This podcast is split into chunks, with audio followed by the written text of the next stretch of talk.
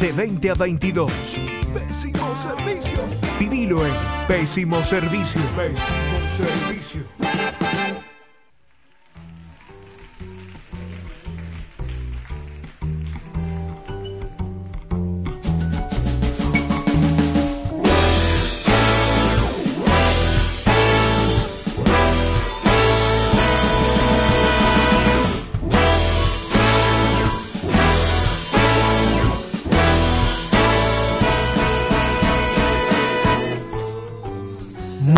Muy buenas tardes, bienvenidos y bienvenidas al último programa del 2020 de Pésimo Servicio.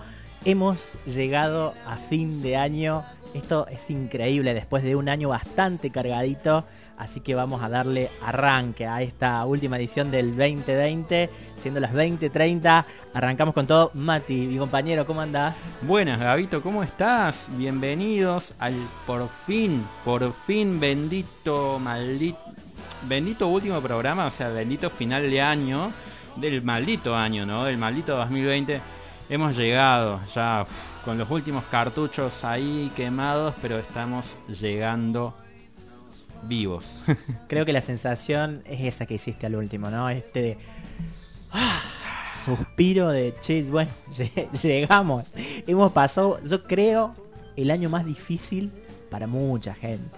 Para, creo que estaremos de acuerdo eh, muchos en eso. Eh, un año cargado que terminó con noticias que vamos a estar repasando después bomba. Pero bueno, antes de, pasar a las noticias, como siempre hacemos, eh, primero agradecerles que estén nuevamente del otro lado, como cada programa. Y obviamente en este sentido mencionar al equipo completo, Mati, Gabo y nuestra compañera Cruz, que nos acompaña a la distancia hoy. ¿sí? Sí, está, está de alguna forma presente en la ausencia. Ella, bueno, se ha ido a pasar unos días, obviamente a fin de año, Año con la nuevo. familia, exactamente, año nuevo con la familia, pero está, pero está, van a escuchar la voz de ella como si estuviera sentada acá al ladito nuestro, gracias a las manos mágicas también del señor Javi del Amor acá operando como siempre. Por supuesto que sí. El agradecimiento de siempre entonces y mencionar nuestras vías de comunicación. El Insta nuestro de Pésimo Servicio, somos Pésimo Servicio en Instagram, así nos encuentran, arroba la GNFM en Twitter y Facebook, y también a través de la Gen 107.5 el dial y la genfm.com.ar. Desde ahí nos pueden escuchar.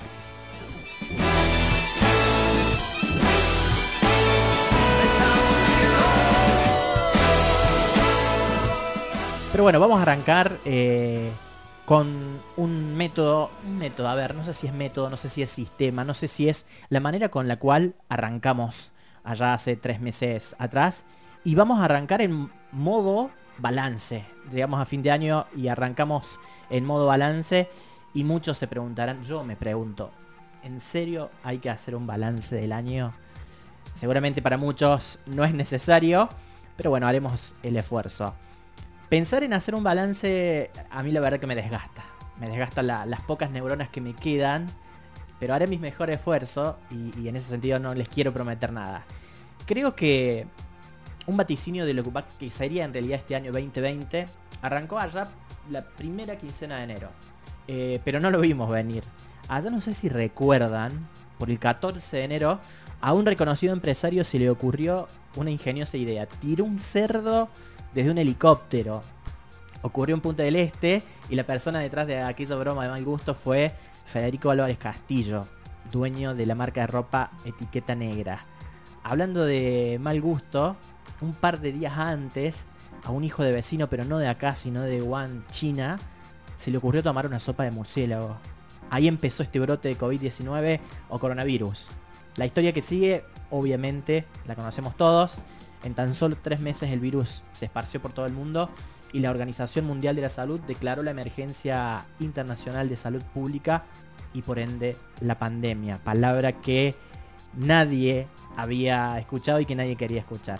El 20 de marzo, el gobierno argentino declaró el aislamiento social preventivo y obligatorio, el famoso ASPO. Lo declaró para todo el territorio nacional y la medida se mantuvo hasta el 8 de noviembre. Muchísimo, lo hablábamos recién. Hubo siete meses de nuestra rutina que cambió drásticamente. Nos olvidamos del saludo con el beso, de darnos la mano y hasta de abrazarnos. Nos olvidamos de las reuniones, nos olvidamos de los bares y de los cafés. Nos olvidamos de los asados de los domingos en familia, de las birritas con amigos y también nos olvidamos de los viajes en clave de escapada. Nos olvidamos del cine, del boliche, del teatro, de los recitales, del fútbol. Cambió absolutamente todo. Por suerte, en este último tiempo se flexibilizó. En mi caso personal, y me arriesgo a decir que en el de muchos, este 2020 nos sacó toda la energía allá por mayo o por junio. A mí me cansó, por ejemplo, esas especies de, de cadenas nacionales cada 15 días, que en principio obviamente fueron alentadoras y que luego fueron totalmente previsibles y solo sirvieron para repetir cosas que ya sabíamos. A ver si se acuerdan de esta frase. Una economía que se cae se levanta, pero una vida que se pierde no se recupera más. Esa frase sirvió como un buen eslogan, pero careció de efectividad. A nuestro país, que ya venía bastante, pero bastante golpeado económicamente, la pandemia le cortó las piernas. Y en materia sanitaria, todo lo que había empezado como una buena estrategia terminó poniendo a Argentina dentro de los 10 países a nivel mundial con más casos de COVID-19. Pasamos de dudar sobre si se hacían la cantidad de test necesarios a rechazar la vacuna candidata, Pfizer. Se rechazó esa vacuna por no haber leído la letra chica. Y además se reemplazó esa vacuna por una rusa cuya efectividad no estaba comprobada en mayores de 60 años. Todo mal hicimos. Creo que la pandemia, y aclaración en este punto, creo que la pandemia sirvió para acentuar una palabra que todos odiamos, pero que sin embargo es moneda corriente acá en Argentina. Burocracia. Esta vez la burocracia fue muy lejos e hizo de las suyas acá en Córdoba y también en Santiago del Estero, solo por mencionar algunos de los casos más resonantes. El 21 de agosto murió en Córdoba Solange, una joven enferma de cáncer a la que su papá no pudo visitar porque el COE no lo autorizó. Pablo Muse hizo todo lo posible para ver a su hija, que ya estaba muy grave, pero como no portaba un certificado de hisopado negativo, le impidieron ver a su hija. Adivinen qué. Se terminó comprobando que el papá no tenía coronavirus y no lo dejaron despedirse de su hija, cosa que el padre había implorado. Me gustaría creer que mmm, la clase política aprende de los errores, pero me cuesta un montón y les voy a contar el por qué. Luego de lo sucedido en Córdoba y cuya notoriedad tuvo alcance nacional, en Santiago del Estero volvió a pasar lo mismo. En uno de los accesos a la provincia, la policía no dejó ingresar a Abigail Jiménez y su familia. Se trata de una niña de 12 años con cáncer también, a la que le impidieron ingresar el 16 de noviembre y a raíz de esto su papá, Diego Jiménez, tuvo que cargarla en brazos para cruzar la frontera entre Tucumán y Santiago del Estero, así la niña se podía hacer su tratamiento. Muchas pálidas, ¿no? Eso fue el 2020. Y sin contar lo que pasó en materia de ambiente con los incendios a nivel nacional. Sin embargo, y esto sí lo quiero remarcar, ayer 29 la pandemia fue un poquito menos hostil. Y se comenzó con la campaña de vacunación en Argentina. No sabemos si habrá segunda o tercera ola y tampoco si el virus mutará en otro más fuerte. Pero si de algo estamos seguros es que lo que no nos mata nos hará más fuertes.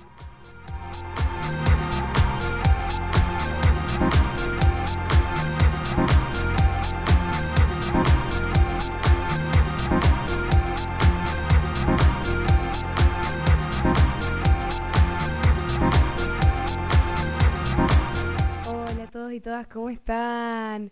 La verdad que yo muy feliz de poder estar, por más de que no esté en vivo en este último programa del 2020 de Pésimo Servicio. Eh, quiero mandarle un saludo a mis compañeros Gabo y Mati, obviamente también a Javi. Y nada, también agradecerles a, a todas y todas los que nos estuvieron escuchando durante estos meses de laburo que la verdad que disfrutamos un montón y les quiero compartir mi reflexión o mi resumen o mi balance del año como ustedes le quieran llamar. En este año tan diferente tanto en lo personal como en la industria cultural, que afortunadamente es parte de nuestra vida y de nuestro laburo, aprendimos un montón, un montón de cosas, al menos yo. Una de esas cosas creo que eh, tiene que ver con las prioridades. Creo que las prioridades cambiaron. Por ejemplo, en lo musical pasó, antes era la prioridad salir a tocar. Y ahora pasó a ser crear, a proponer algo diferente. Por suerte, al tener tanto tiempo dentro de nuestros hogares, para muchos la creatividad fluyó. Eh, en este año también surgieron un montón de artistas eh, que aún ni siquiera salieron a tocar. Eso es algo súper curioso. Pero por supuesto, eh, su prioridad fue componer y obviamente complementarlo con lo artístico, principalmente en lo audiovisual. La verdad que me parece que ese fenómeno es súper interesante de algo que pasó en este año. Eh, personalmente creo que toda crisis, eh, sea quien sea que a quien le toque pasar, es siempre una oportunidad para bajar un cambio, reflexionar y pensar a dónde estoy yendo y a dónde quiero estar. Yo, en mi caso, lo tomé de esta manera, el parate general. Como no podía salir para afuera, decidí ir para adentro. Y ahí encontré muchas más respuestas de, de lo que esperaba. Mis prioridades obviamente también cambiaron. Me di cuenta que lo primero es estar bien conmigo y por supuesto elegir con quién quiero conectar. Extrañé una banda, a mis amigos, a mis amigas, a mi familia también, pero aprendí a esperar. Este 2020 fue un año diferente, pero no fue un año perdido, para nada. Después de muchos años de lucha de las mujeres argentinas, hoy, miércoles 30 de diciembre de 2020, hicimos historia. Logramos que el aborto sea legal, seguro y gratuito. Falta mucho para que esto se dé como tal, como tiene que ser. Pero pasamos una prueba fundamental y demostramos de que unidas somos capaces de ampliar y garantizar nuestros derechos. Ayer también, en nuestro país, empezó la vacunación contra el coronavirus. Digamos que es una pequeña luz al final del túnel eh, de este año que realmente parecía que nunca se iba a terminar y que cada vez había más problemas eh, y cosas que resolver, como que hubo mucho, mucha negativa. Pero bueno, podría decirse que estamos de vuelta, camino al retorno. Quizás cueste y sea paulatina eh, la vuelta a la normalidad, pero de a poco y con todas estas pequeñas herramientas vamos a ir pudiendo recuperar nuestra, nuestra vida normal. Aunque, no sé, ¿Ustedes quieren recuperar su vida como era antes? ¿La vieja normalidad? ¿O prefieren la nueva? ¿O qué? ¿Qué prefieren? ¿Qué extrañan de la vieja normalidad y qué les gusta de la nueva normalidad? Bueno, dejo esas preguntas para que reflexionemos. Viste que el fin de año es así bien de reflexionar. Está bueno parar y pensar, che, ¿cómo encaro este nuevo año? ¿Cuáles son mis metas? Bueno, qué quiero repetir, qué no. Siempre está bueno hacerse preguntas. Pero bueno, para redondear, quiero cerrar este bloque con una cita del cadete, Pedro Rosenblatt. Días como estos sirven para recordar que no somos un país de mierda. A lo sumo seremos un país increíble, donde hay gente de mierda con más poder del que nos gustaría. Pero todo se puede transformar, cada uno desde el lugar que le toca apoyando lo suyo por un objetivo común. Una Argentina grande, justa y soberana. Y para despedir el año, elegí una canción en honor a todas las pibas que luchamos porque hoy sea ley e hicimos historia. Vamos a escuchar Histórica de Sara Eve. Estaba llegando la parada del bondi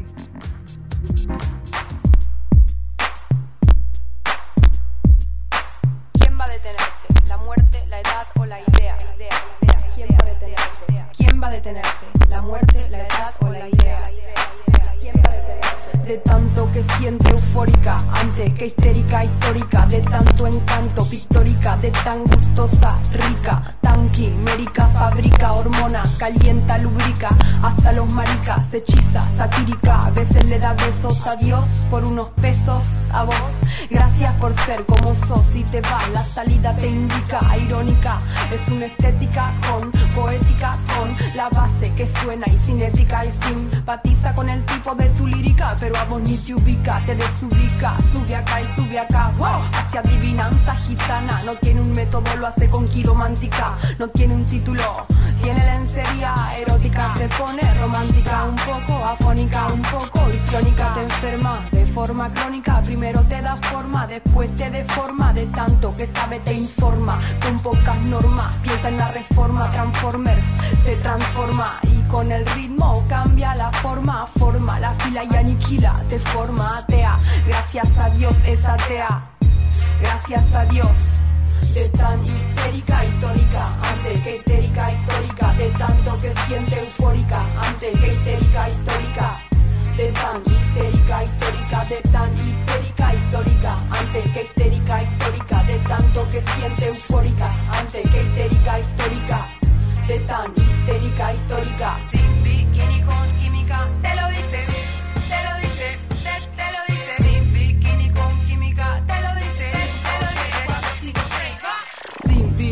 con química, te lo dice con mímica, cero mística, pura física de este lado, para que me miren y no me toquen desde este punto, para que se acerquen, pero no sofoquen de arriba o abajo, para que me enfoquen, para que empiecen a probar que me provoquen y le invoquen y no me toquen, se siente el espíritu invoquen, móvete Ken, no sumen, no resten, signifiquen, multipliquen, morite Ken, somos adultos pero hay versiones muy muy bichiquen, oh es cuestión de tu gen, gente que te aplaude por aplaudir público, bobo como mono, no sabe a quién seguir, no sabe a quién elegir, no hay candidato ni candidata, son todas ratas, mentira las encuestas, por eso yo, por eso yo, por eso yo, por eso yo, por eso yo, por eso yo y voy, voy, voy, el voto a no me postulo, voy a ser presidenta, el petróleo no será para la venta, el gas es nuestro para la gente friolenta, cuando sea presidenta Argentina se reinventa, de tan histérica histórica, antes que histérica histórica, トリガでたりイテりかイトリカでたりイテリカイトリカ安定系イテリカイトリカ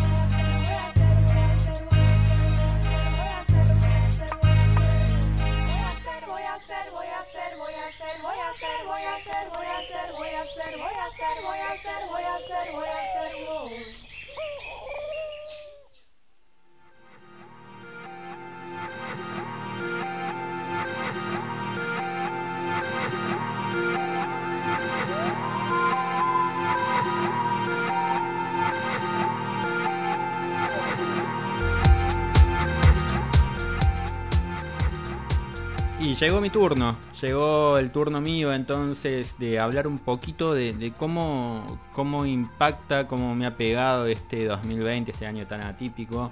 La verdad es que la palabra balance eh, es una palabra que hablamos con, con Cruz y con Gabo en la semana. Decíamos, balance sí, balance no. Yo decía, no, bueno, es como que generalmente llegamos a esta época del año y todos en Instagram, abrís el Instagram y 30, 31, boom, catarata de balances. Y uno dice, no, bueno, uno más, ya está, basta. Y te aparece en la cabeza la imagen esa del meme de, de Moe, que entran a la taberna y están todas las fotitos un montón de gente con lo mismo. Y es como que, bueno, ya. Pero la verdad es que, por otro lado, es necesario. Me parece que este año puntualmente ha sido un año digno de decir, bueno, cómo nos impactó a cada uno, qué nos pasó a cada uno, o qué, les, qué nos pasó a uno con lo que pasó a nivel general, ¿no? ¿Qué me pasa a mí con todo lo que sucedió? Que fue un poco lo que Gabo intentó, digamos, eh, o mejor dicho, intentó, no, logró completamente explicarlo, ¿no? transparentarlo, hacer un, chequeo, un balance justamente de todos los acontecimientos más importantes y qué le pasaba a él con eso.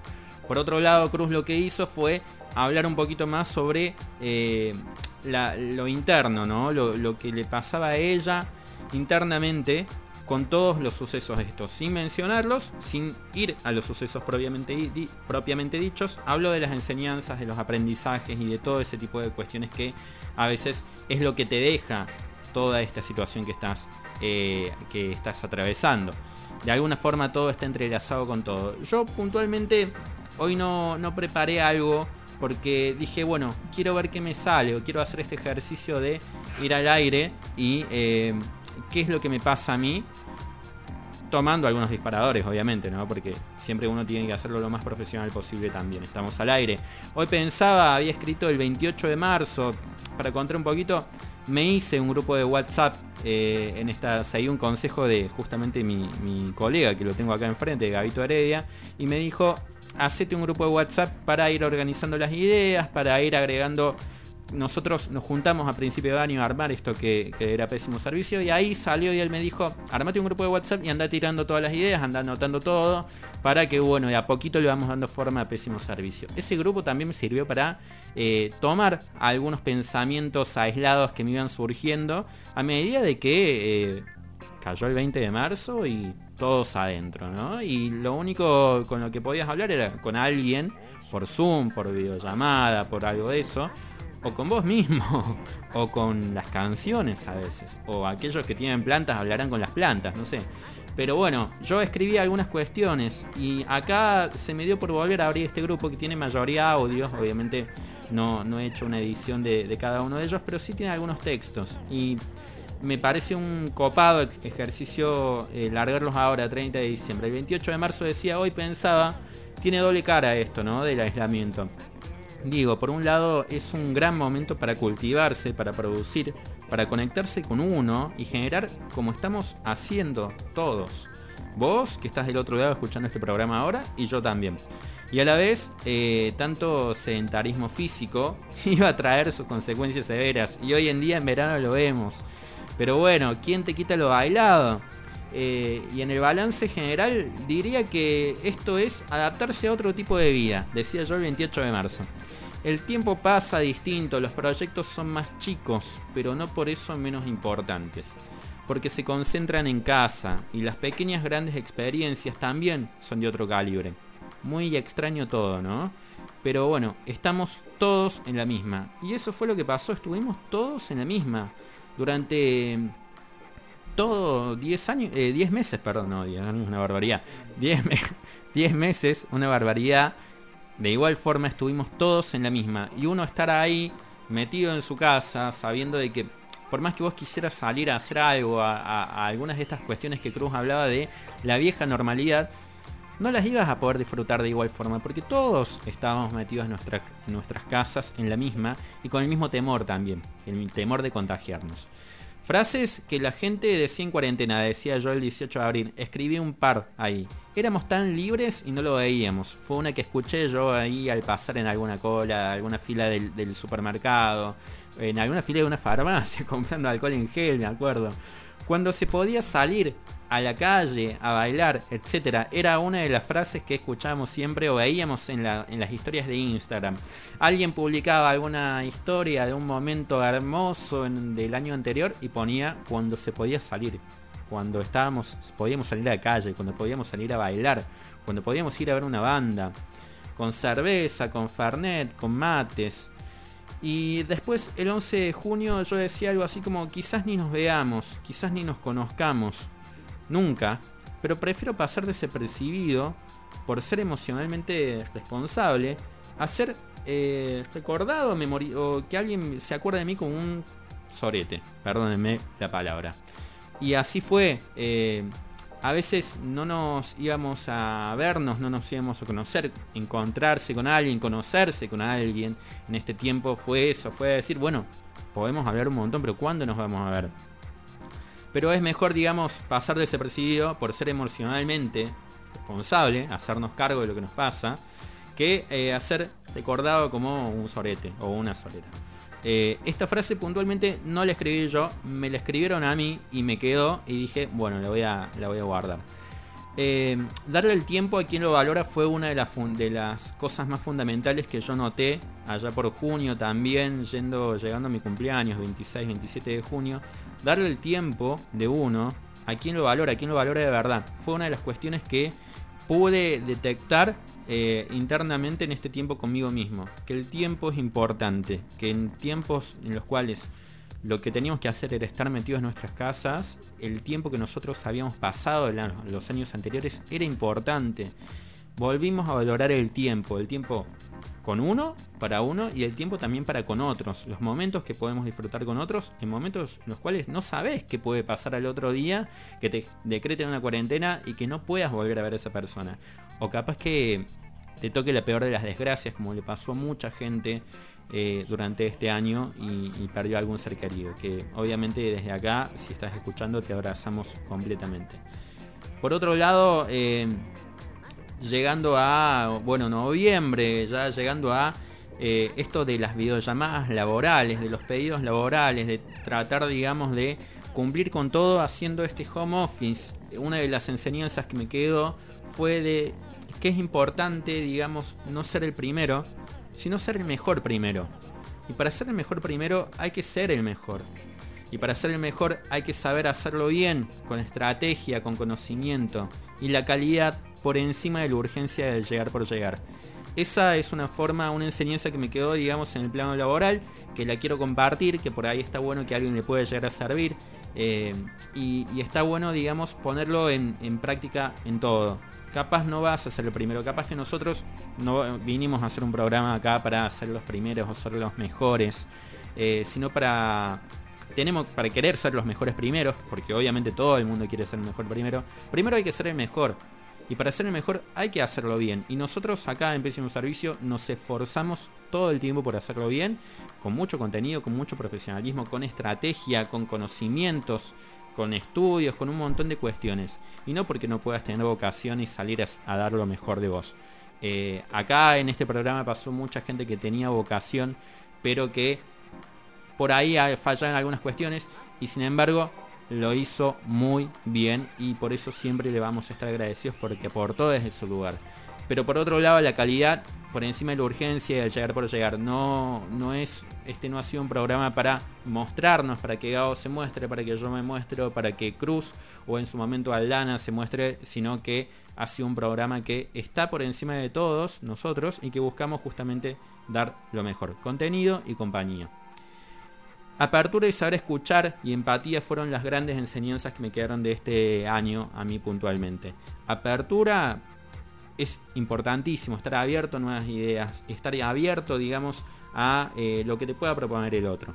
Eso es fundamental. Y sobre todo escucharnos. Escucharnos también, porque en un mundo en el cual eh, con esta pandemia cada vez hay gente que habla más y dice menos, el mundo en el cual cada vez hay gente que grita más y se escucha menos, escucharse es fundamental para que podamos lograr una sociedad mejor y sobre todo llegar a cambios o a cuestiones que capaz no las vamos a ver ahora nosotros o mi generación, pero sí que las vamos a ver más adelante. Esto a nivel general, a nivel político, en todos los, los ámbitos. Y sobre todo la empatía. Ponerse en el lugar del otro. Ponerse en el lugar del otro es algo que es muy difícil, que es muy complicado cuando también están los egos, cuando también hay un montón de cuestiones, digamos, propias o la urgencia de uno y no poder ver que por ahí hay alguien que le está pasando peor que vos. Hay alguien que, como decíamos antes, o perdió un familiar, o se quedó sin laburo este año, o que tuvo que pasar algún otro tipo de desgracia. Y sin embargo, la empatía sigue siendo fundamental para decir, bueno, está bien, le he pasado mal este año, hace un año bastante complicado. Me he metido en mi casa, pero la verdad hay gente que lo ha pasado peor. Entonces, no es obviamente entrar en eso de decir, no, bueno, me voy a poner mal porque el otro está mal, sino también saber, digamos, eh, ver lo general de las situaciones de, todos y que no todo le pasa a uno mismo. Por último, y como para terminar un poquito, una canción que me marcó mucho, que me marcó durante este año, que me marcó en distintos, eh, en distintas situaciones, en distintos momentos, en distintos ambientes o aspectos también, en aspectos sentimentales últimamente, en aspectos eh, de todo tipo, de todo tipo. Es posible que ya no te fijes en los cuentos, que te cuenta el mundo no hace más que eh, respirar. Es posible que tus ojos ya no emiten esa luz que se decía hace algún tiempo atrás. Eh, así comienza la, canción, así comienza la letra de este tema. Y lo último que, dice, que es una frase que, un tema que lo empecé a escuchar muy a comienzos de año y que ahora a final de año lo volví a encontrar, como volví a encontrar estos mensajes en este chat de WhatsApp. Lo que pasó fue para bien, no lo trates de entender, sabes que ya no hay vuelta atrás, tuvimos la oportunidad. Y si algo aprendimos en el mundo es que el mejor momento aún no vino y está por llegar. Confía es lo que vamos a escuchar ahora. Confía, por favor, confiemos en que el 2021 va a ser mejor. Confiemos en nosotros mismos y confiemos también en el otro. Confía de Fito Páez.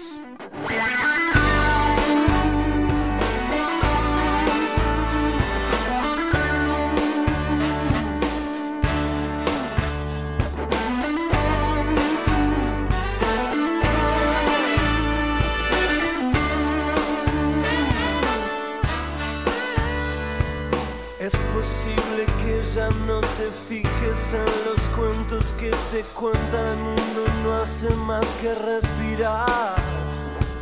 Es posible que tus ojos ya no emitan esa luz que enseña hace algún tiempo atrás. Ya se fueron todos de la casa y la mañana envuelve todo, todo en un profundo azul. Verdad se enciende sola, es una flor en el silencio que quema de luz la habitación. Yo quisiera hablar, pero lo que doy es un hombre viendo al norte solo y loco hacia el sur. Tengo que confiar, saber esperar, tengo que respirar, es un panic attack y sacarme de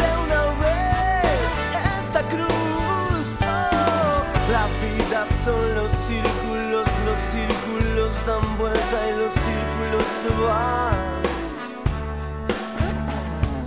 Cuando yo creí que estaba todo bien, en realidad estaba haciendo todo exactamente mal. No es tan grave, en verdad las cosas van moviéndose y se mueven a la larga porque sí y ese perfume es el de la soledad. Si no confías no vas a ser feliz y me haces hablar. A veces es mejor quedarse quieto con el trago en la mano en un rincón. Ya nos veremos en algún lugar, en alguna fiesta, en cualquier ciudad, cuando me hables con el corazón.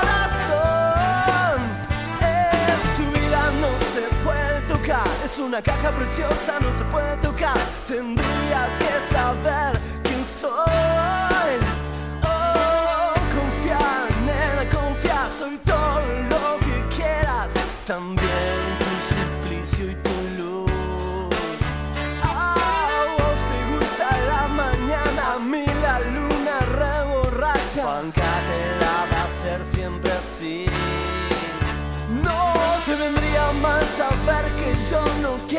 Hacerte daño y ya dejar de sufrir. Y si me buscas, oh.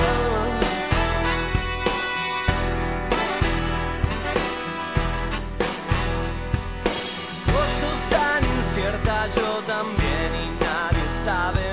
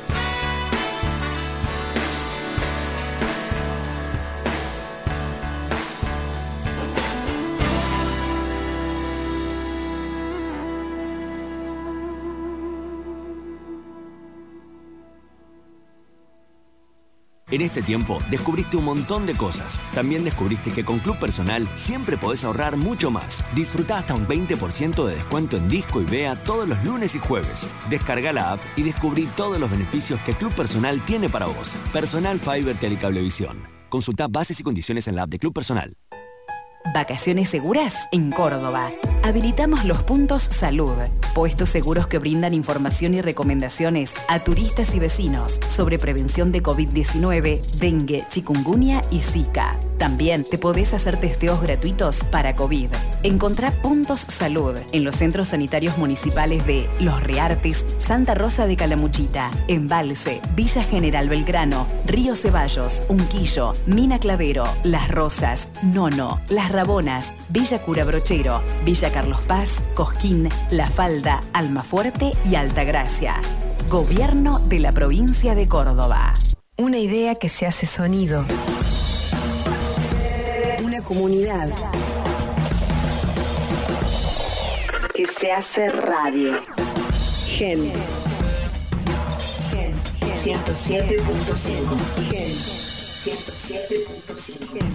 Gen. 107.5. La Municipalidad de Córdoba sabe que querés cumplir y te ayuda a hacerlo. Gracias a la gestión de ordenamiento de las cuentas municipales y atendiendo a la difícil situación económica, el intendente Martín Yayora dispuso un plan de facilidades para deudas atrasadas y una rebaja impositiva del 30% para el año próximo en los impuestos inmobiliario urbano y automotor.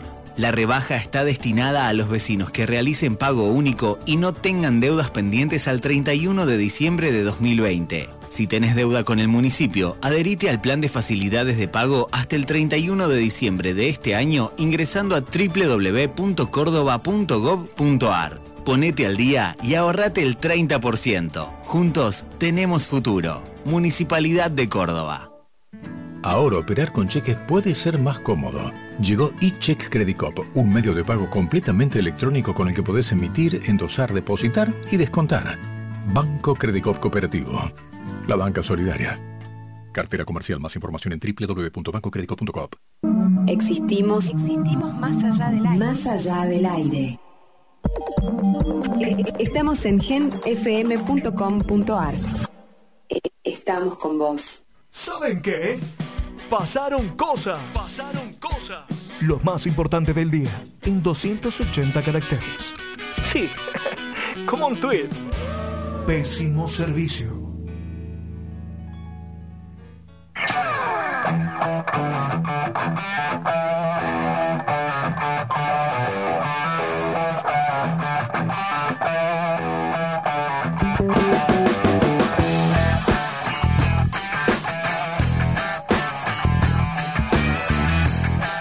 Continuamos en Pésimo Servicio 2108 ya de este último programa del 2020 y un segmento clásico para nosotros, pasaron cosas, noticias en formato de tweet, edición especial, edición cierre de este 2020.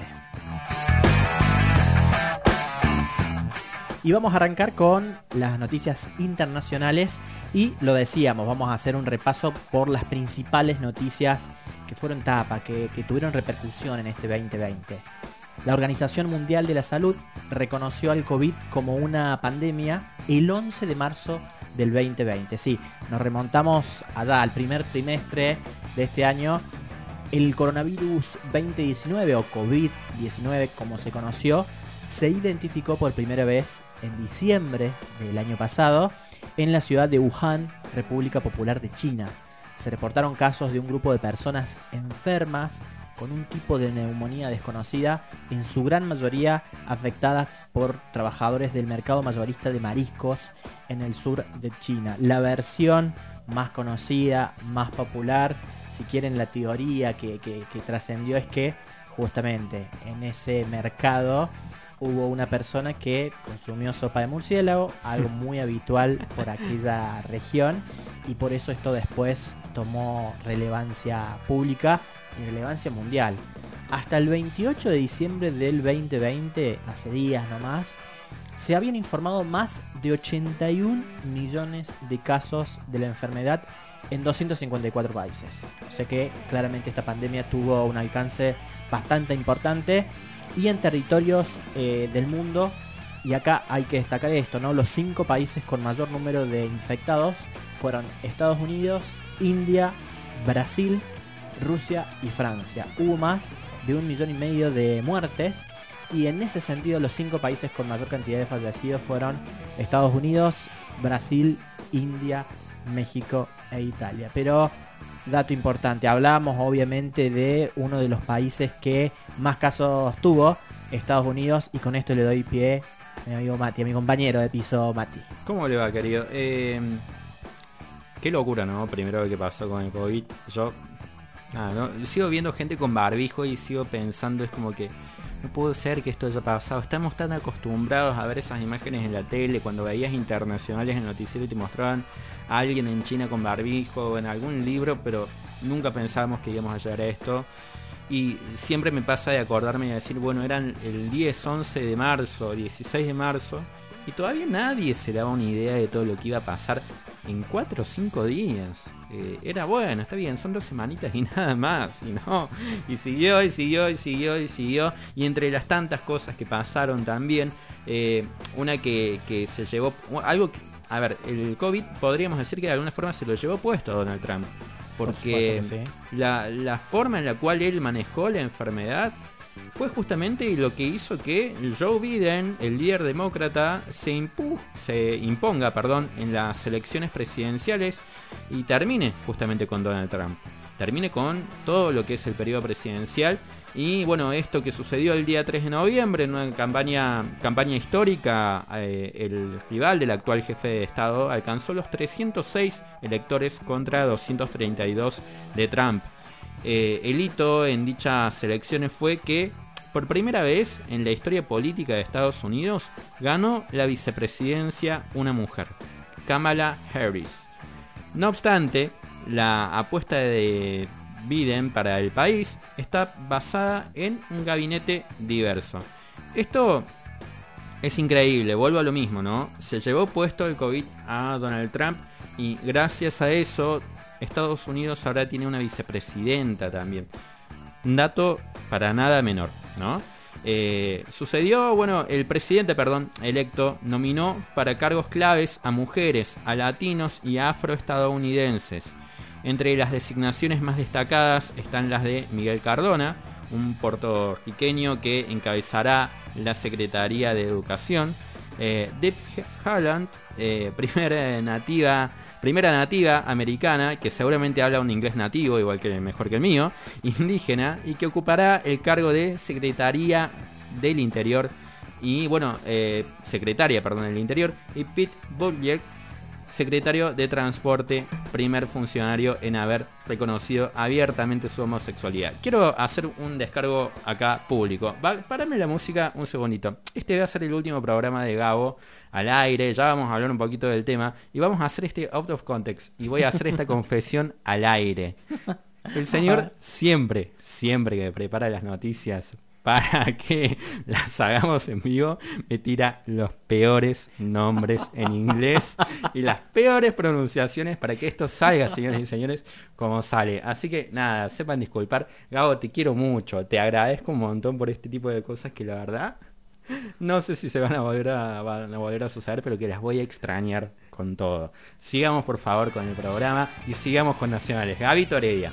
Por supuesto, antes de pasar a las noticias nacionales, algo importante, me quiero quedar con, algo que mencionaba Mati. Claramente que eh, Joe Biden se para en las antípodas del gobierno anterior y hablar de diversidad claramente marca un precedente en la historia y habla también de el empoderamiento femenino de este 2020 que vaya si lo fue. Y qué forma de terminarlo, ¿no? Si lo fue. Y qué forma de terminarlo, que ya después lo vamos a ampliar. Pero que una vicepresidente mujer en una historia en la que siempre, pero siempre estuvieron, obviamente, figuras masculinas, eh, la verdad es que marca un precedente y también es algo bastante esperanzador.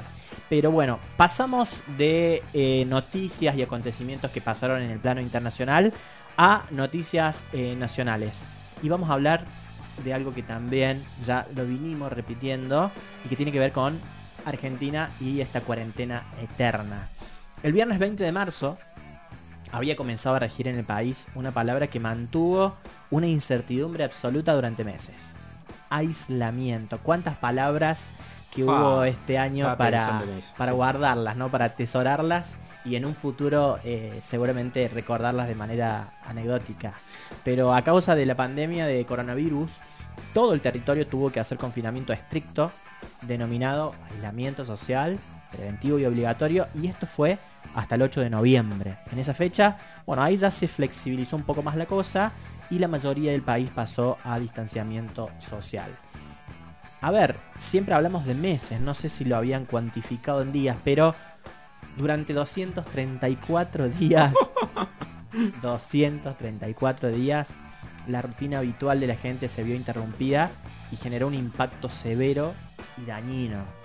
No solamente en la vida cotidiana, sino que en la economía. Lo repasaba recién en su reflexión, en su balance Mati, ¿no? Cientos de pymes y grandes empresas se vieron obligadas a cerrar sus puertas por tanto tiempo de inactividad y uno de los paliativos que se encontró para poder ayudar a la gente fue el ingreso familiar de emergencia. IFE también va a ser otra de las palabras que va a, quedar eh, como clave. Pero para darle el pie a mi compañero, hablando de palabras y de IFE, otra de las palabras fue usurpaciones, Mati. Usurpaciones, cosas que pasaron este 2020, que uno pensó que no iban a volver a pasar en este país y sin embargo sucedieron. Que hubo usur- usurpaciones, que hubo detrás de la oleada de ocupación de eh, distintos lugares, distintos lotes en Argentina. Las tomas de tierras siempre fueron un problema de larga data en Argentina, que vuelve a recrudecer cada vez que el país entra en una crisis económica.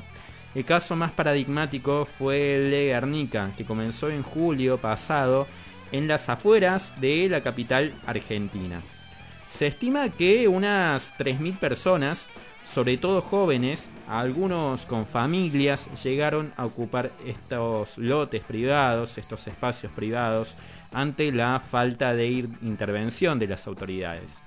El problema no solo se dio en el llamado conurbano bonaerense, sino también en el interior del país, en particular en algunas de las provincias más pobres de noroeste, como Chaco, como Corrientes. En el sur, en las tomas, en el Bolsón, en Villa Mascardi, generaron también mucha tensión en la paradisíaca zona patagónica.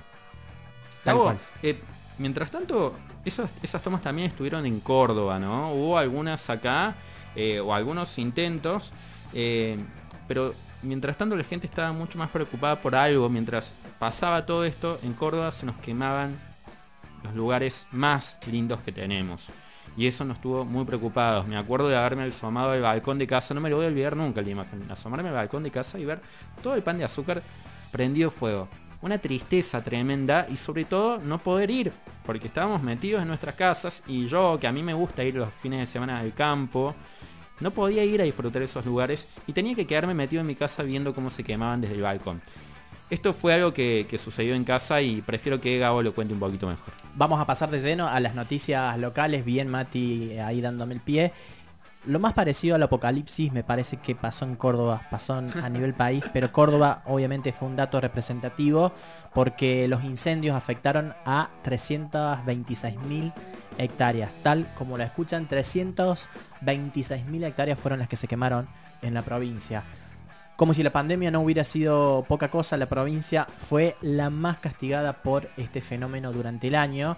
Que cuando comenzó, no sé si recordás Mati, si recordás Javi, si recuerdan quienes están del otro lado, cuando arranca la pandemia estábamos en, en- en esta, ¿cómo, ¿cómo se diría? En este recreo de la naturaleza. Veíamos animales sueltos por las calles, es como que wow, eh, las emisiones de carbono se empezaron a reducir. Pensamos que iba a ser un año que nos iba a dar tregua en materia de ambiente, pero no, nada que ver. La provincia de Córdoba fue la más castigada por el fenómeno durante este año, según el Servicio Nacional de Manejo del Fuego. En un contexto de sequía prolongada, hubo un máximo de 14 provincias con incendios en simultáneo y se quemaron, atención a esta información, más de un millón de hectáreas. Algo histórico que no había sucedido y que casualmente vino a pasar en este maldito 2020. Lo peor de todo, de acuerdo al testimonio de Alberto Seufield, director del Servicio Nacional de Manejo al Fuego, el 95% de los incendios fueron por causas antrópicas. Para quien no sepa lo que significa antrópicas, fueron daño de la acción humana. Fue algo totalmente que fue intencional. Así que fue lo más parecido al, al infierno que, que hubo. Pero hablar de noticias en Córdoba es rememorar un lamentable hecho este, que obviamente involucra a la policía. En este caso tuvo que ver con Valentino Blas Correas, un caso emblemático que seguramente este, fue de lo más hablado no solamente este año, sino que será materia de investigación para futuro. Valentino Blas Correa es un caso de gatillo fácil que conmocionó a toda la provincia. Se trató de un adolescente de 17 años que murió asesinado el 6 de agosto pasado mientras circulaba en un automóvil con un grupo de amigos por la zona sur de la ciudad. Tras recibir un disparo en su espalda, el cual fue efectuado durante un control policial, el joven agonizó y murió a los minutos. El hecho cobró relevancia por el oscuro accionar de las autoridades. No conforme con lo sucedido con la muerte de este joven, lo que más indignación genera es que intentaron plantarle un arma y ensuciar la escena del crimen. Por esto, hoy, en la actualidad, hay 16 personas imputadas en la causa. En el marco de esta causa que investiga el crimen, este, la justicia, y se ordenó la prisión preventiva por encubrimiento para tres jefes de la policía de Córdoba. La medida fue dispuesta por la Fiscalía del Distrito 1, turno 3, a cargo del fiscal José Mana. Así que esas son las noticias, digamos, esa era la noticia, una de las noticias de, Córdoba más relevantes que tuvo el año. Pero si te parece, Mati, pasamos a deportes. ¿sí? Vamos con, eh, bueno, la información en materia deportiva de este 2020. El- la gran pérdida, hablando de, bueno, de situaciones feas, situaciones lamentables, una de las pérdidas más importantes que tuvo el mundo del fútbol. Pero no por yo quiero decir algo, no por menos, no por eso menos importante que lo de Blas. A mí puntualmente me, me, consterna, me impacta más, digamos, la, muerte de Blas, eh, y no por lo que, que lo que voy a comentar ahora sea, digamos, eh, menos importante para, esta, eh, para este país. Eh, hablamos de la muerte de Diego Maradona, una muerte que sorprendió y no tanto. En Pésimo Servicio le hicimos un homenaje con música en su momento y hablamos justamente eh, sobre todas la- la- las emo- emociones y opiniones que despertaba Diego Armando. El 25 de noviembre se convirtió en uno de los días más tristes de la historia del deporte argentino. Maradona, uno de los mejores jugadores de fútbol del mundo, falleció de un paro cardíaco en su casa en Tigre. Al 10, que venía de haber eh, sido operado de un hematoma subdural hacía menos de un mes, el corazón le dijo basta. Pero las causales de su muerte derivaron en la Fiscalía General de San Isidro. El ex campeón del mundo en México 86 tuvo un multitudinario velorio en la Casa Rosada y sus, eh, su cuerpo ya descansa en el cementerio de Bellavista. En la actualidad, y como era de esperarse, la herencia del 10 es el principal foco de conflicto entre sus familiares y o allegados. Se estima que Diego dejó un patrimonio más o menos poquito, eh, ojo, no, no, no se asusten con el número. Un patrimonio de más de 100 millones de dólares. Tranqui. Eh, simplemente eso, obviamente bien merecido se lo tiene, desde algunos puntos. Desde algunos puntos podemos opinar que bien merecido se lo tiene, como obviamente haber sido el jugador más importante de fútbol del mundo y obviamente una persona que la peleó desde el comienzo de su vida. Ya lo dice la canción del Potro, en una villa nació, fue deseo de Dios, crecer y sobrevivir a una humilde expresión. Gabo, eh, pasaron otras cosas en el deporte, ¿verdad? Pasaron otras cosas y tienen que ver con el tenis, porque Podoroska y Schwagman fueron los que hicieron de este año hitos para el tenis argentino. Nadia Podoroska fue la revelación argentina en materia de deportes que tuvo este 2020. La tenista causó una verdadera revolución francesa en Roland Garros, uno de los torneos que era su sueño.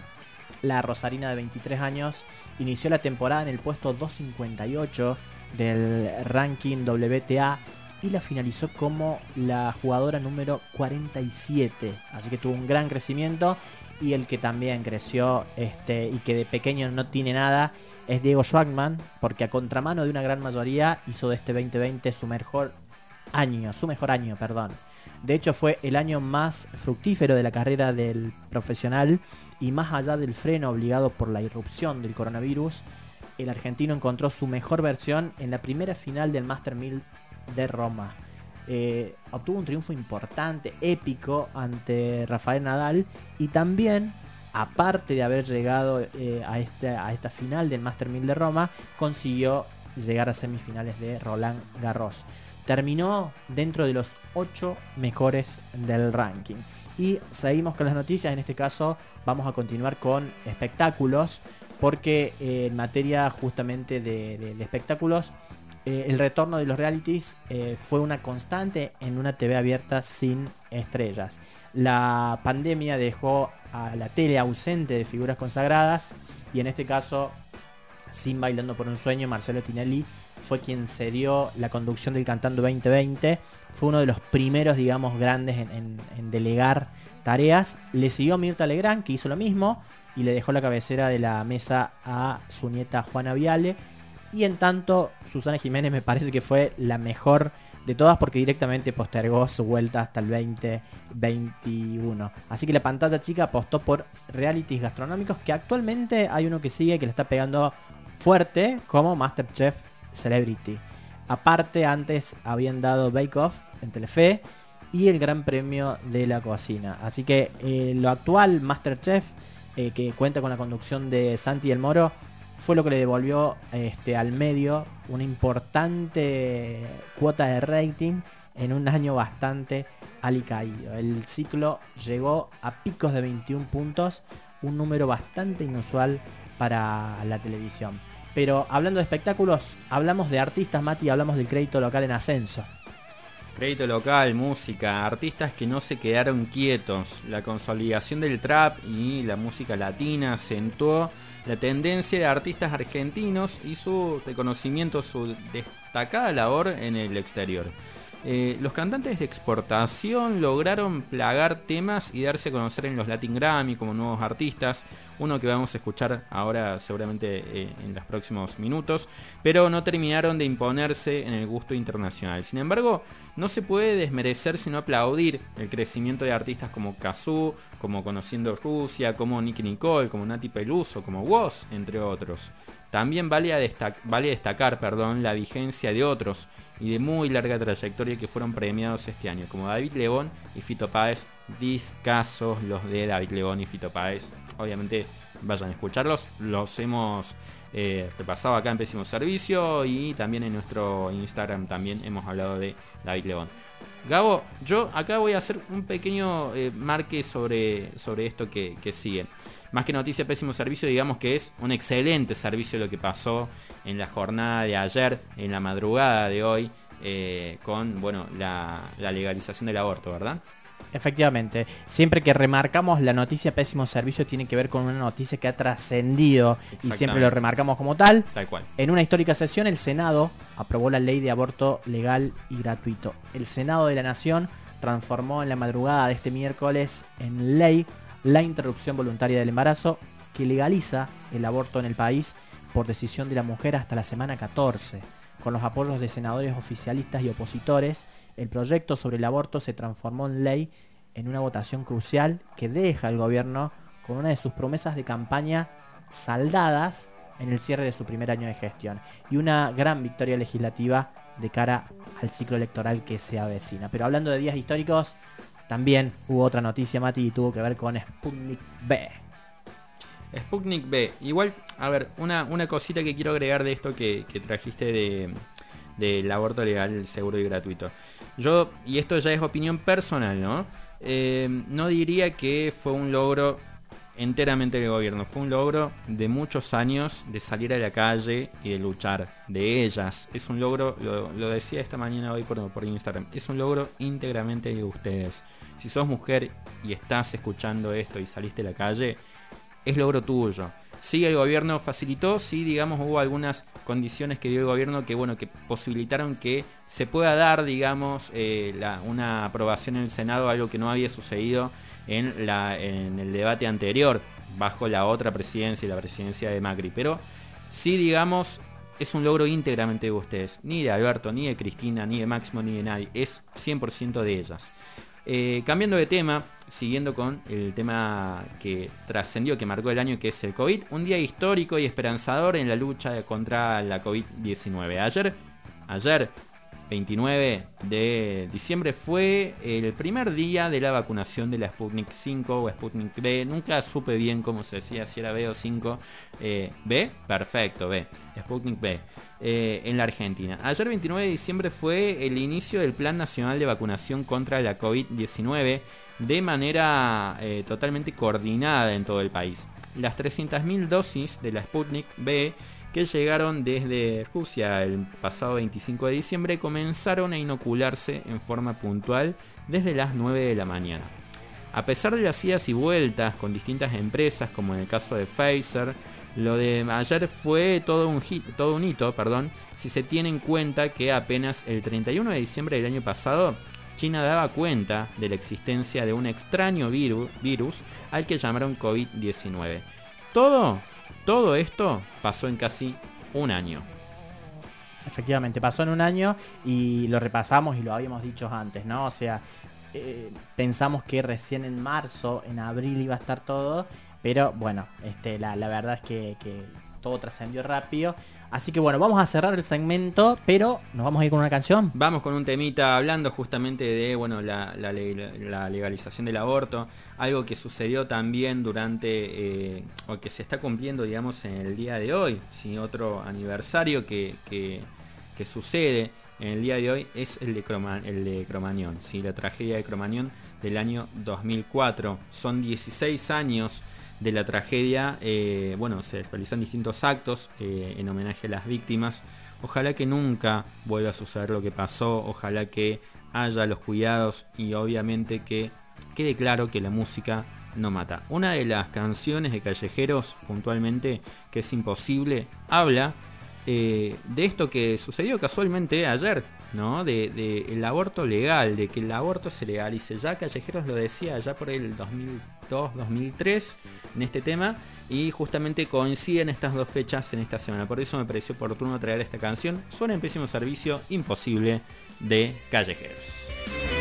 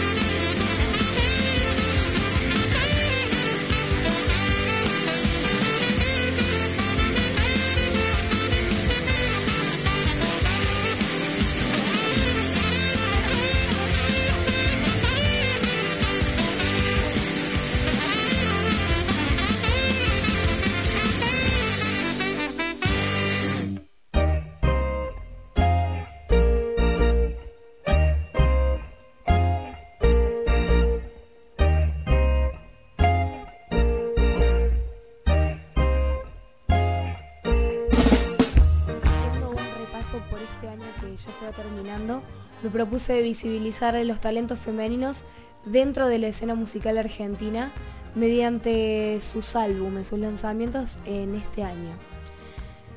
Y aquí armé una humilde selección conformada por tres álbumes totalmente diferentes hechos por artistas mujeres argentinas. En primer lugar tengo Ubicación en tiempo real de Barbie Recanati. Yo la admiro muchísimo Barbie Recanati, me encanta lo que hace, es música hace un montón de años, es una de las voces femeninas del rock argentino, sobre todo de la parte alternativa. Para que la conozcan un poco más, Barbie Recanati es una cantante, compositora y guitarrista de rock argentino. Y en 2018 comenzó su carrera solista después de 12 años habiendo liderado el grupo Utopians. Desde ahí sacó un EP que se llamó Teoría Espacial y este año sacó su primer disco solista que fue Ubicación en Tiempo Real, nominado incluso a un Latin Grammy.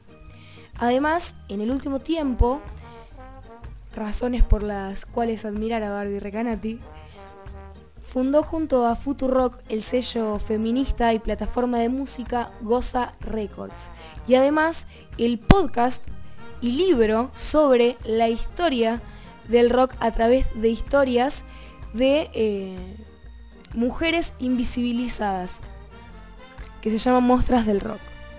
Bueno, ubicación en tiempo real está conformado por siete canciones.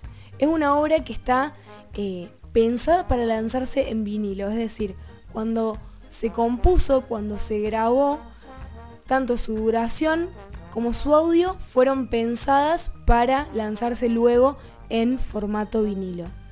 Está protagonizado principalmente por baladas, guitarras y sintetizadores, un estilo bastante nueva ola pero combinado con un rock alternativo ochentoso. De este disco me encantaría escuchar todos los discos que traje enteros, pero bueno, no tenemos tiempo, así que seleccioné uno de los temas que más me gusta, que se llama Que no. Vayan a ver el videoclip que está dirigido por Malena Pichot y Lu Valdemoro, que está en YouTube obviamente, y es súper, súper flashero, pero es un excelente trabajo y obviamente resalto que es todo hecho por mujeres. En segundo lugar, está Nati Peluso con Calambre. Yo creo que Nati es una de las artistas más destacadas del año porque su disco le rompe y su alcance realmente no deja de crecer. Además, algo que me encanta de ella es que es realmente única e inigualable. Tanto su música como su estilo, como su estética, su personalidad, es algo realmente genial y súper auténtico. Quizás todos y todas las que me están escuchando ya la conozcan, pero para los que no, les cuento que Nati Peluso es argentina pero criada en España y su éxito principalmente se debe a la magnífica reinterpretación que hace de un mix de géneros musicales como el hip hop, el jazz eh, o el folclore latinoamericano y acompañado clarísimamente de su voz, que es increíble, y como dije antes, su personalidad, que realmente es como de una diva de los años 50, tipo Ellen Fitzgerald. En 2017 lanzó su himno, Coraje, que creo que si la conocen lo van a conocer, y desde ahí no paró de crear música hasta este año, que justamente sacó su último álbum, que es Calambre. Para la cantante, sentir el calambre es sentirse atravesado por alguna sensación de todas las que condensa el disco.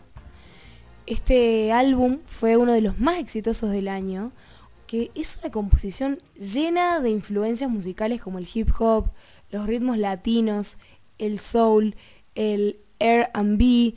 Además de la labor musical, Peluso logra crear una estética súper alternativa y original que engloba y termina de construir el concepto del disco. Ella trata de crear una vanguardia e inspirar a la moda, pero desde un lugar diferente.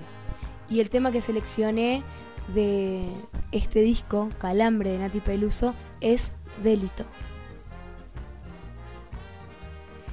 En último lugar, pero no menos importante, tenemos a Juana Molina con Anormal. Es su primer disco en vivo.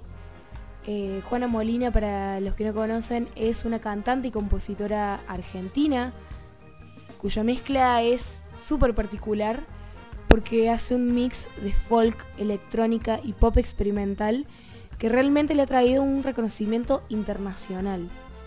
Anormal fue grabado durante el Festival Normal, que tiene su base en México, y se trata de un trabajo que reúne toda la magia de sus presentaciones en directo. En una nota con página 12, Molina contaba que en todos estos años nunca habían tenido la suerte de que coincidieran una grabación que los dejara satisfechos con un buen show. Algo que realmente represente lo que querían hacer y que la gente reciba lo mismo que hace cuando ella ofrece un show. Además agregó que a ella le gustaría hacer otro tipo de show que le permita tener un repertorio mucho más libre. Es decir, Juana con este disco, o antes en realidad desde que surgiera, buscaba poder transmitir mediante una obra su propuesta del vivo, algo que difiere bastante de una obra realizada en un estudio, es decir, tiene otra llegada, otro mensaje, eh, es algo muy diferente porque es más fresco. Y de este disco que me encanta y que lo súper recomiendo, lo tienen que buscar en Spotify como Anormal. Es decir, A-N-R-M-A-L. Sin O. súper recomendado. También la, la tapa, el arte de tapa está muy muy bueno. Y el tema que seleccioné se llama Eras. Con la grandiosa Juana Molina me voy despidiendo de este segmento especial, donde bueno, el objetivo principal fue visibilizar el trabajo de algunas mujeres de la escena argentina. Y bueno, esta fue mi humilde selección de lo que más me gustó o más me marcó durante este año. Así que espero que lo hayan disfrutado mucho y muchísimas, muchísimas gracias por estar del otro lado.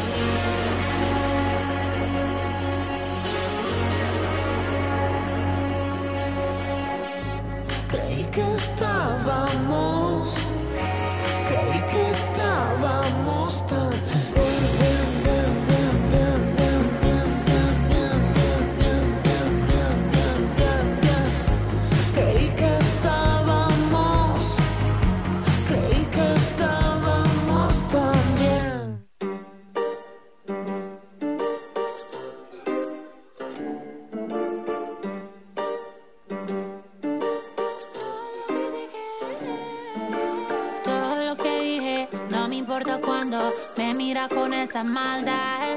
No ves que a mí no me asusta, puedo ser injusta si vos me venís a buscar, sabes.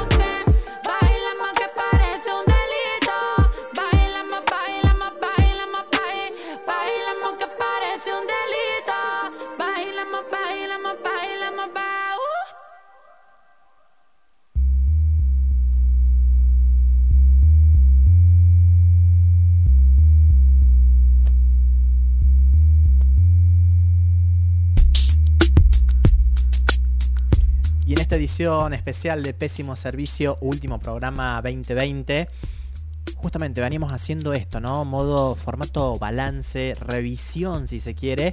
Y lo que pasaba recién, Nati Peluso nos hace también hacer una reflexión, si se quiere, sobre la reconversión de la industria musical. Así como pasó con muchas otras ramas del arte, la música no fue la excepción en este año pandémico y a continuación repasaremos cómo el sector será las ingenió para sobrevivir a este 2020. En épocas de crisis hay una frase que dice, mientras algunos lloran, otros venden pañuelos.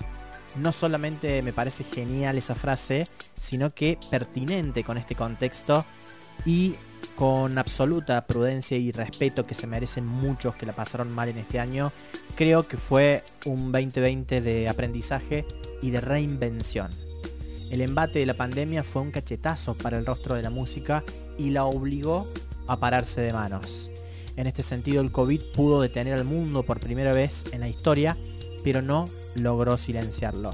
Así como mucha gente, los artistas también tuvieron que cuidarse que aislarse, tuvieron que hacerse chiquitos y meterse en un caparazón. Con esto doy pie a una de las primeras canciones que sonó este año en Pésimo Servicio, Caparazón, de Lucas Sativa.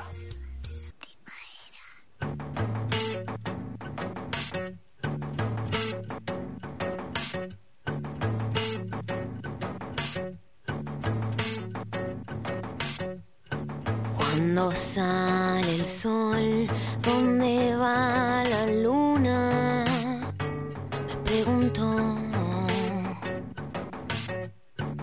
Y en sus ojos vi todo el universo. Así como Lucas Sativa, fueron muchas de las bandas las que se animaron a reinventarse y vamos a repasar iniciativas musicales de las más curiosas que nos deja este 2020.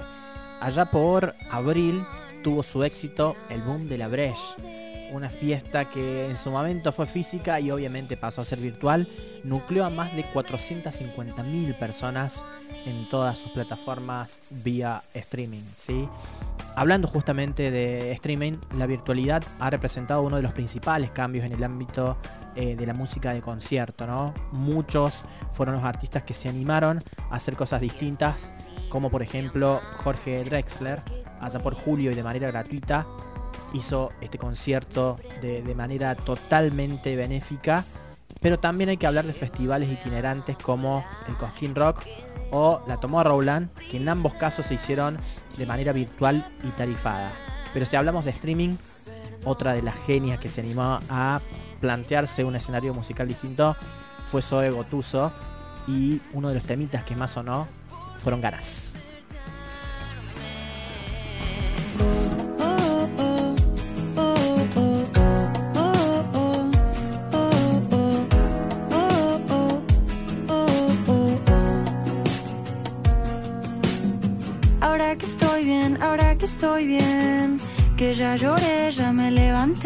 Bajé, bajo, uh, puro sentimiento.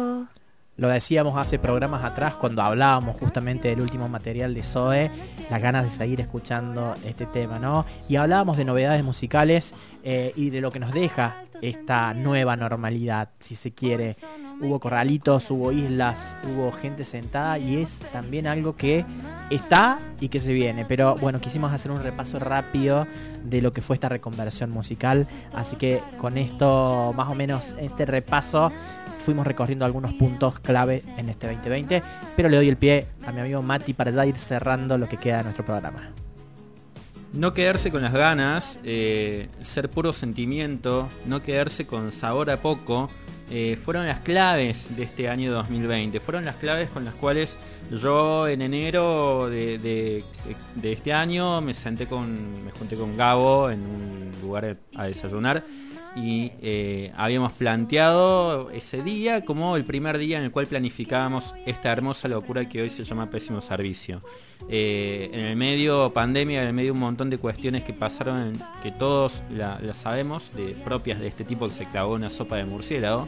Eh, y en agosto yo le hablo a Gabo y le digo, Gabo, estoy harto de estar metido acá, necesito conectar con algo distinto. La Facu me cansó, estoy, sigo, eh, la vamos a mantener, pero necesito conectar con algo, con algo distinto.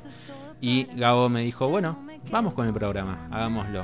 Y ahí fuimos, nos embarcamos en esta aventura, conseguimos este hermoso espacio que es Gen 107.5, al cual le quiero agradecer profundamente por, esta hermosa casa en la cual podemos tener todas las libertades. Eh, y hoy eh, toca eh, decir, lo veo emocionándose, toca decir hasta pronto, toca decirle a Gabo gracias y hasta pronto. Gracias porque bueno, Gabo ahora se va a embarcar en sus propios proyectos. Él tiene un alma totalmente emprendedora, él tiene un alma totalmente que nos marcó siempre la organización en este programa y siempre aportó desde su lugar. Aprendí un montón de música durante este tiempo, eh, aprendí un montón aprendí un montón y, me enorgullece, y no porque yo sea un maestro ni nada, sino porque eh, él se tuvo que copiar a, este formato viniendo de otro palo, pero aportando un montón que este formato honestamente lo necesitaba. Así como los pericos no son lo mismo sin el Bahiano hoy en día, o es lo mismo, no es lo mismo, perdón, sin Gustavo Cordera me tiento porque lo veo a, a Gabo acá tentado. Este programa no va a ser lo mismo sin Gabo Heredia. Y bueno, quiero agradecerle profundamente a él eh, en su último programa. Pésimo servicio, siempre va a tener una partecita de él. Y de la misma forma quiero agradecerle a todos los que nos han acompañado este año, a Javier de la Mora que está acá a mi costado y que siempre ha estado tirando magias y sacándonos y con mucha paciencia, siempre ahí bancando. Gracias Javi, como siempre. Gracias a Juan Medina, que es quien nos permite este espacio en Gen. Gracias a todos los que pasaron a nuestra hermosa compañera Cruz, con la cual vamos a seguir esta aventura, con la cual sigue Pésimo Servicio 2021, con un montón de novedades que se, que se vienen. Eh, vamos a quedar al mando nosotros.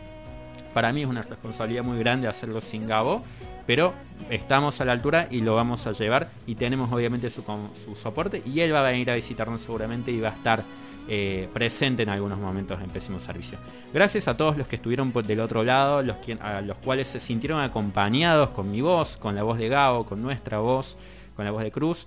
Y gracias por estar ahí. Señoras y señores, nos vemos el año que viene. Esto fue Pésimo Servicio. Feliz año.